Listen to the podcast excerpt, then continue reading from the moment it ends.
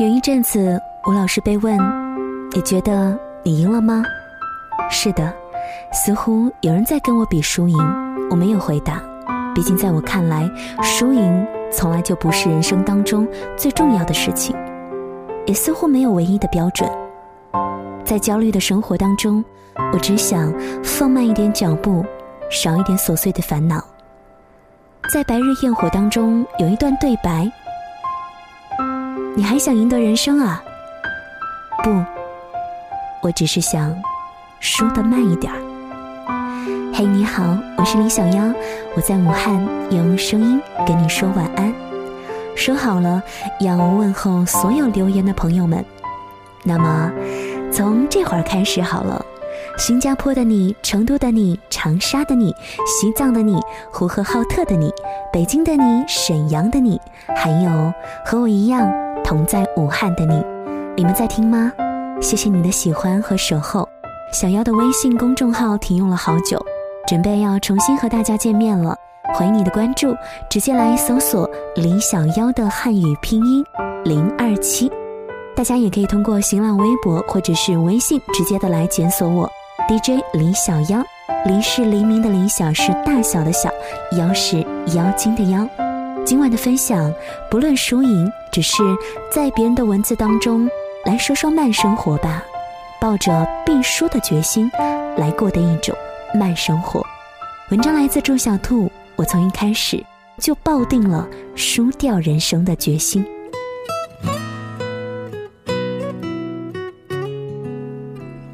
我想说的慢一点，是因为从一开始我就抱着必输的决心。这倒不是消极，虽然说自己想输得很悲情，可是就不用背负太多的期待，命运反而轻盈了起来。身边好几个女朋友总是讨论如何赢的问题，一个觉得先跟男友说想念，那可就输了，让他得意了，于是连相互回信息的时间都要算计着，绝对不能够比他快一秒。另一个是遇到多大点事儿，就要据理力争，必须让对方认同自己的观点，吵不赢就冷战。虽然不承认，但是两个人都是抱着必须赢了对方才显得自己重要的态度。我给予不了他们期待的如何能够赢的计谋，去鼓励他们，不如去输，赢了面子，输了感情，真的不划算。爱从来就不是用来制约对方的，也不是用来打败对方的。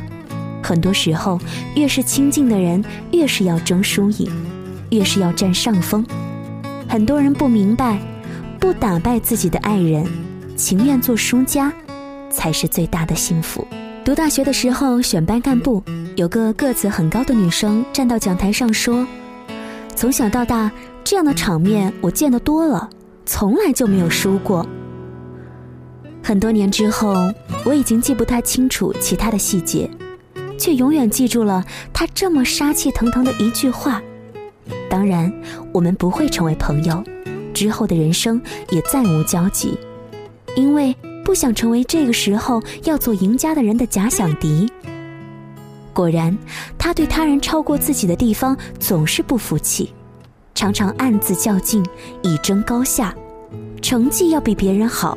恋爱也不能有差池，可是，这种事事都想要赢的人生，太劳神了，稍不如意就会气急败坏。记得考高中的时候，我一不小心以最高分进了我们省里的一所重点高中，三年理科实验班的生活，简直一直都是在书中度过。我背着沉重的书包，戴着厚厚的眼镜。每一次排名考试都是相对入学成绩的退步。那三年对于我来说，完全没有快乐。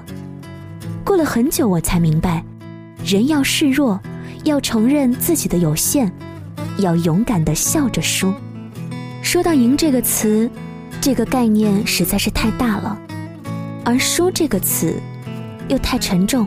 所谓定输赢，只不过是以眼前的现象来衡量成王败寇罢了。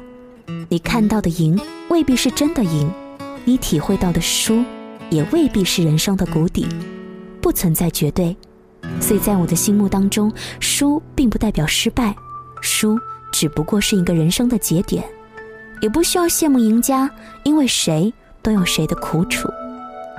输也有很多种，体面而有尊严的输，好过一切不择手段的赢；理直气壮的输，无关紧要的争执就让他人来赢。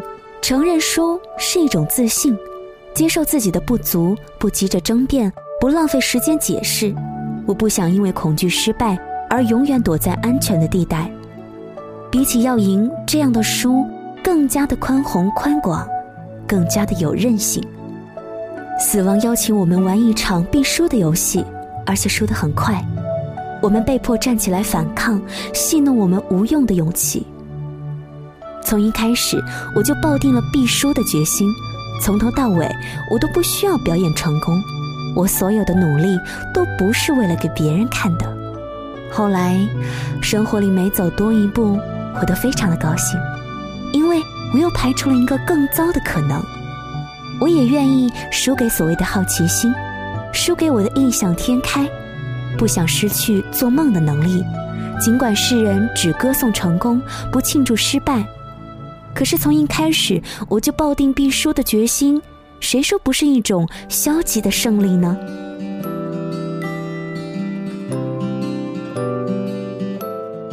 今晚的分享文章来自双鱼座的祝小兔。常常听到有人会说。自己现在的生活是没有选择的选择，其实选择权从来就握在我们自己手中，只是我们所顾虑的事情太多了，我们的担忧太多了，我们受到太多声音的影响，常常忽略内心那个真实的自己。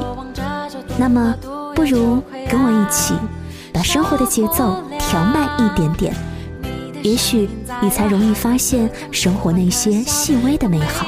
留下来，封存到时光里，也是一件幸福的事情吧。谢谢你今晚的收听，要说晚安了，晚安武汉，晚安来自不同城市，亲爱的你。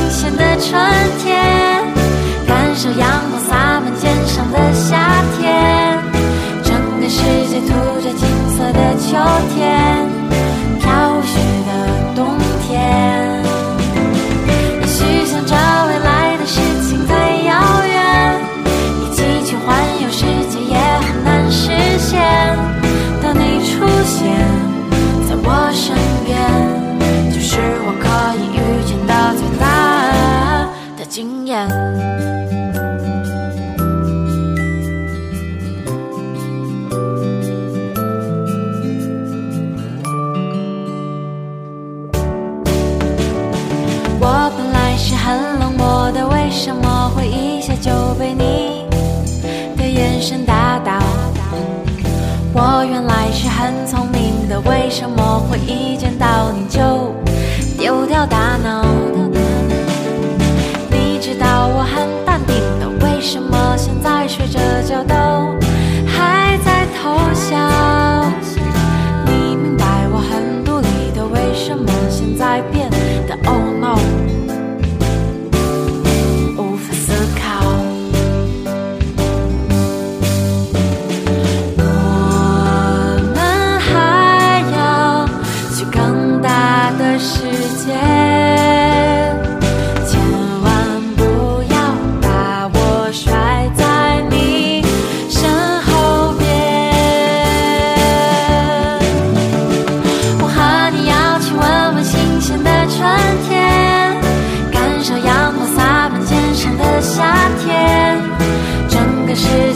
着金色的秋天，飘雪的冬天。